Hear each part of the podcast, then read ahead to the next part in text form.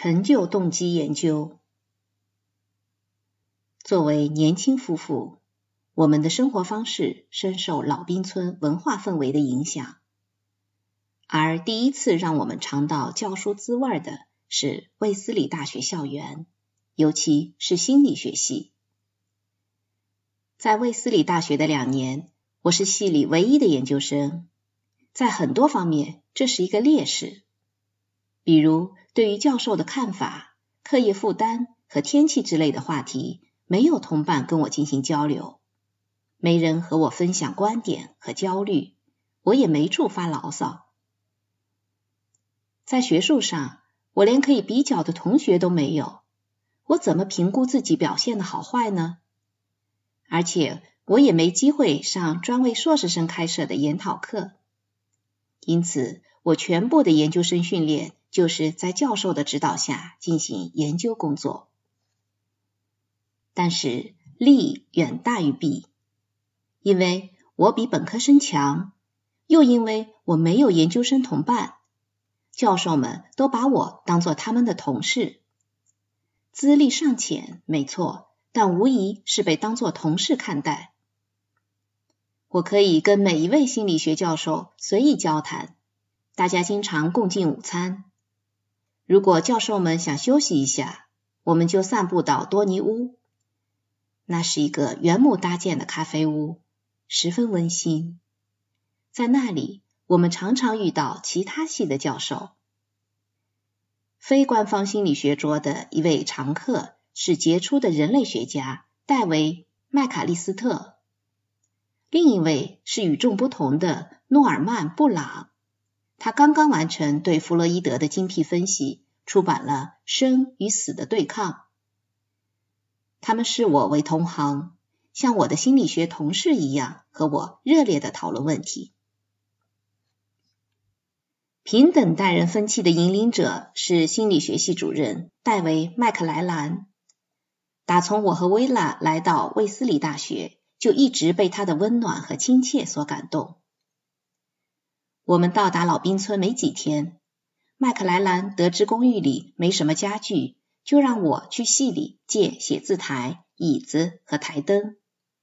见我没办法把笨重的家具拖回家，又帮我把写字台抬进他的旅行车后备箱，载我回老兵村。接着又气喘吁吁的帮我把写字台抬上了楼。他的豪爽令我终生难忘。麦克莱兰举止随和，作为我的导师和薇拉的老板，与他共事十分轻松。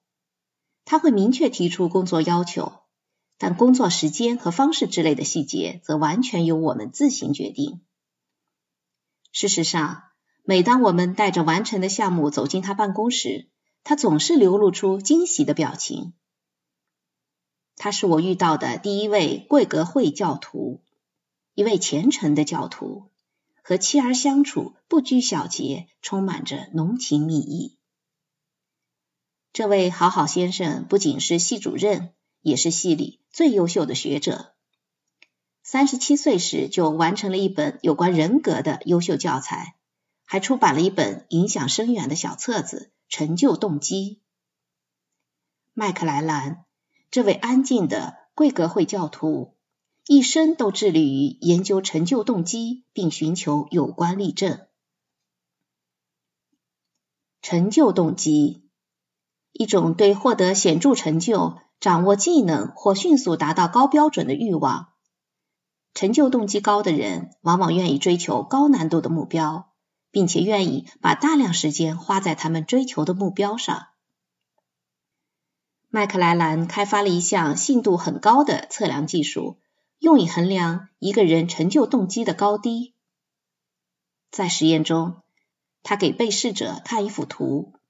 图中描绘的是人们日常生活的场景，比如在一片乡村背景下，一位中年男子和一位青年男子倚着篱笆聊天。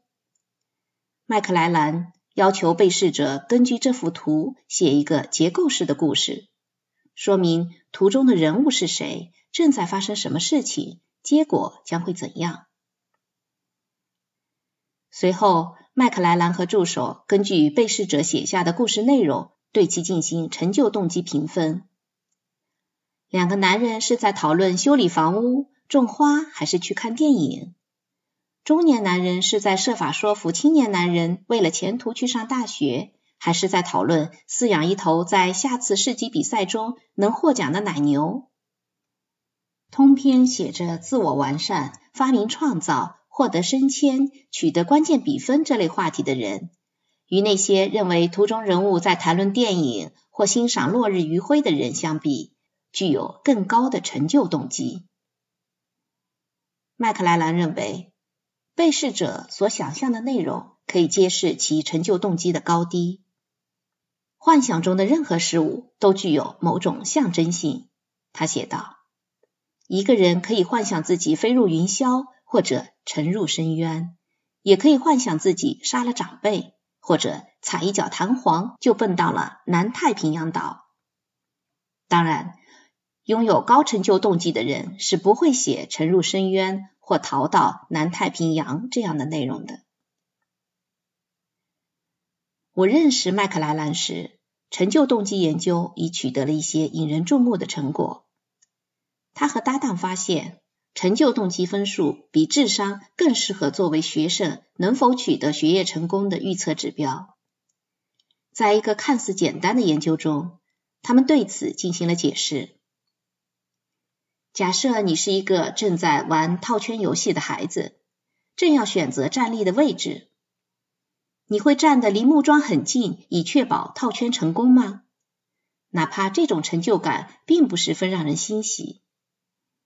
还是会后退到根本套不到木桩的位置，心想反正套圈不是你擅长的技能。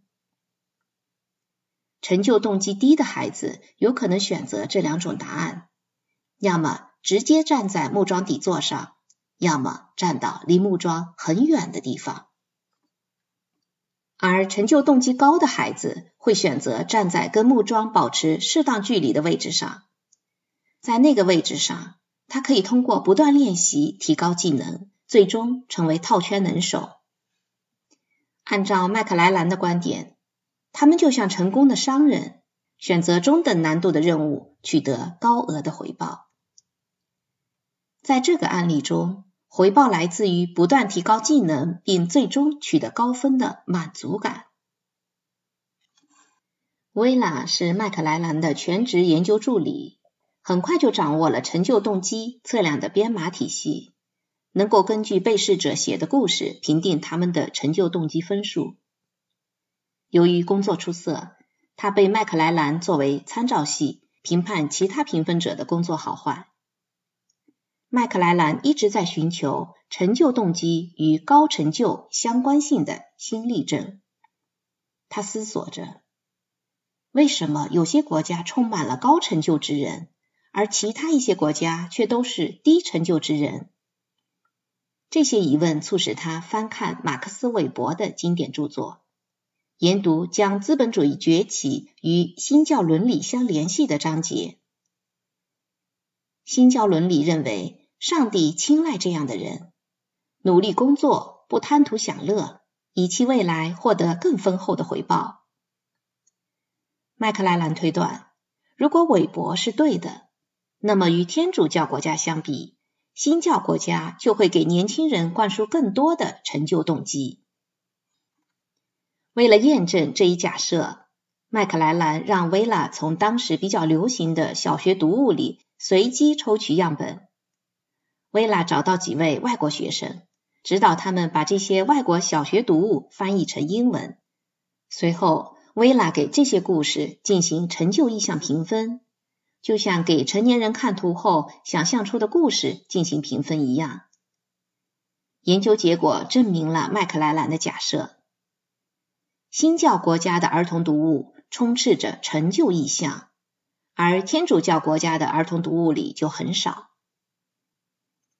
我接受挑战，协助麦克莱兰寻找一种成就动机的非语言测量方法。这种方法适用于还没有读写能力的小孩，可以确定小孩最早从什么时候出现成就动机。这是很有趣的挑战。可从何处着手呢？不能从小孩子开始，因为我需要把非语言测量方法与标准化的语言测量方法结合起来。一些心理学家认为，人格特质可以通过一些非语言的方式体现出来，比如一个人走路的方式、画画的方式和写字的倾斜度等。我虽然对此持怀疑态度，但还是决定在大学图书馆的书架上仔细搜寻，寻找能够对自己有所启迪的书和文章。我找到的大多数文献都没有很强的说服力，但在四处翻阅时，我在一八九六年出版的《心理学评论》中觅得一块小宝石。它是一篇实验报告，题目叫做。已养成的无意识运动习惯，从与注意力的关系视角研究笔记。作者是格特鲁德·斯泰因。没错，正是格特鲁德·斯泰因。做此项研究时，他正师从美国著名心理学家威廉·詹姆斯。斯泰因的实验是首个正式研究无意识书写现象的实验。他在一根固定在天花板的绳子上安装了一个吊带，让被试者把手臂放进吊带里，吊带上装有一支笔。当被试者移动手臂时，移动的轨迹就会被记录在下方的纸上。实验时，被试者需要完全放松自己。斯泰因推测，纸上的笔记将反映被试者的无意识思考。虽然他的实验没有明确的结论，但后来斯坦因将詹姆斯的意识流概念应用到自己的文学创作中。这一实验正是他向创作道路迈出的第一步。我还翻出一本小册子，其中有一页刊登了两位著名作曲家的乐谱手记。我已记不得书的作者和书名，但对两份乐谱记忆犹新。一份整洁有序，一份漫卷狂草。作者说，一份出自贝多芬，一份出自莫扎特。然后，请读者猜测两份乐谱的作者分别是谁。书写差别十分明显，作者身份很容易辨认。作者认为，以上事实证实了他的理论。笔记，这里是乐谱手记，可以揭示人格。当我把书带给住在隔壁的一位音乐专业的研究生阅读时，他觉得十分有趣，我也深有同感。但我认为，从科学的角度来看，作者的理论阐述毫无价值。如果只选择能够证实自己假设的案例，就永远无法验证假设的真伪。可能有很多性情暴躁的作曲家，书写却很工整。预先精心选定的一对作曲家的案例，并不能证实一个假设。虽然我没找到一丁点令人信服的图示法研究文献，但自行设计研究方法的热情却被激发出来了。我开始思考用什么来进行图示法研究。对了，涂鸦怎么样？人人都会涂鸦。我想，人们涂鸦的方式也许可以反映人格中的某些重要因素，但我该怎么做呢？我不可能潜伏在公用电话亭旁边抢打电话的人的便签。我得找到一个法子，让人们在标准化情境下涂鸦，然后检验高成就动机者的涂鸦与低成就动机者的是否确实存在差别。我决定这么做。首先画一幅复杂的涂鸦作品，包括直线、圆圈、S 型曲线、波浪线、虚线和椭圆。然后用幻灯机将这幅涂鸦投射到屏幕上，停留两秒钟，让一组大学生把所有记得的图形画出来。两秒钟内，学生不可能将屏幕上的涂鸦记得一清二楚。因此，他们的画作所呈现的更多是自己的涂鸦习惯，而不是屏幕上的图形。之前我们已经对这组学生进行了成就动机标准化测试。我挑出得分较高的学生的涂鸦作品，排成一列铺在客厅地板上，再找出分数较低的学生的作品，平行的铺在旁边。我和薇拉手脚并用的爬来爬去，寻找两列涂鸦作品的区别。薇拉发现了第一主要区别：高成就动机者笔下的线条和几何图形大多互不相连。而且是用粗线条一笔勾勒出来的，而低成就动机者笔下的线条和图形是用虚线画的，它们相互重叠且被反复描画。例如，高成就动机者一笔画出一个圆圈，而低成就动机者将同样的圆圈反复描画了五六遍。我发现了另外的一些区别。高成就动机者画成 S 型曲线的地方，低成就动机者却画成波浪线。高成就动机者倾向于将一张纸画得满满当当，而低成就动机者会在纸上留下许多空白，尤其是纸的底部。由此，我得出结论：高成就动机者以更有效的方式完成了涂鸦作品。他们以最少的心力进行了最大程度的自我表达。他们仿佛在想：能用 S 曲线表达的地方，干嘛要画成波浪线呢？一笔就可以勾勒的圆圈，干嘛要反复描画好几遍呢？可以将画纸填满的条件下，干嘛要浪费空间呢？当然，这是一个因果颠倒的解释。我之前并没有假设两类涂鸦具有任何差异性，所以即便后来得出两类涂鸦有所差异的结论，究其原因也可能纯属偶然。于是我又做了交叉验证，在一个完全不同的被试者群体里检验自己的假设，结果得出同样的结论。在成就动机和涂鸦方式两个变量间存在着显著的相关关系。后来，我开发出给涂鸦作品评分的标准化测量技术，并培训本科生研究助理使用这一信度极高的技术从事研究。他们的研究结果也都证实了我的假设。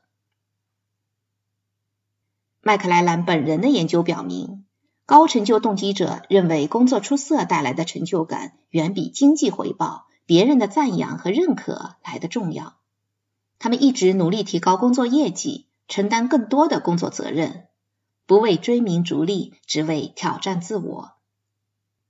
我们在多尼屋喝咖啡聊天时，他时常表达这样的观点：高成就动机者是创新人才。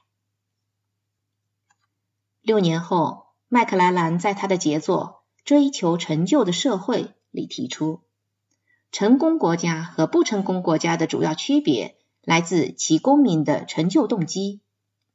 他引用并深化了薇拉所做的有关发展中国家儿童读物的研究，并采取了高度创新的方式，进一步深化了我的图示法研究。他运用我的编码体系研究古希腊花瓶上的装饰画。这些画出自古典时期陶器研究项目丛书。他发现，与和平时期相比，古希腊大动荡即将到来时绘制的花瓶，其图案更倾向于有效的图示法形式。例如，有较多的 S 型曲线，图案占据更多的空间。无论古希腊花瓶画家的作品，还是二十世纪大学生的涂鸦之作。都呈现出与成就动机的联系。